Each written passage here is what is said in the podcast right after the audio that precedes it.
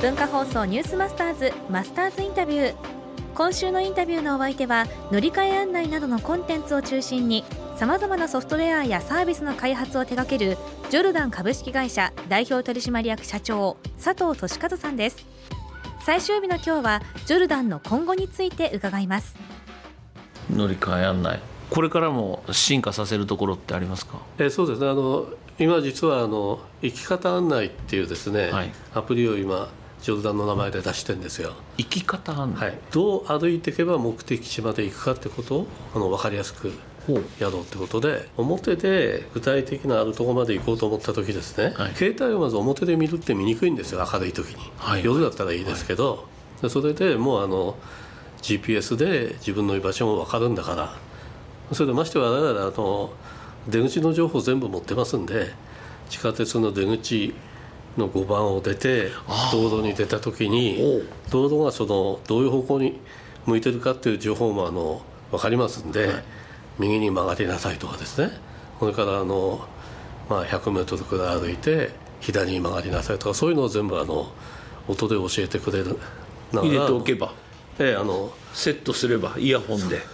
ちょっとカーナビの携帯版みたいなもんですね。人間、ね、人間ナビみたいなもんですね、ええ、そこに向かって今開発は強化してます。だいぶ良くなってきましたけど開発途上でもあるんであのいきなり乗り換えないにそれを入れちゃうと、バグが出たとかいろんな話でお叱りも受けるんであの別アプリとして今やってるんですよね。分かりやすくどう目的地の情報を引っ張り出すとか、うん、今までの開発ラインとは別な開発ラインでいろいろやってましてある程度積み上げたものを今度乗り換え案内の方にこう移していくってやり方でで来年の頭にはもうあのスポットトゥスポットで生き方案内の中身まではあのあの情報までは乗り換え案内の方に入るようにできると思うんですけどもうそういうのをやりながらもうちょっと周りの情報を広げたいんですよね。今もだからあの Google に負けないマップを作ろうっていうのが社内のメッセージになってますけど、まああの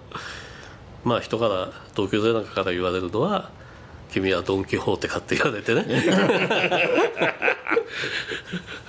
グーグルですもんね相手がね。グーグルでも何でもあの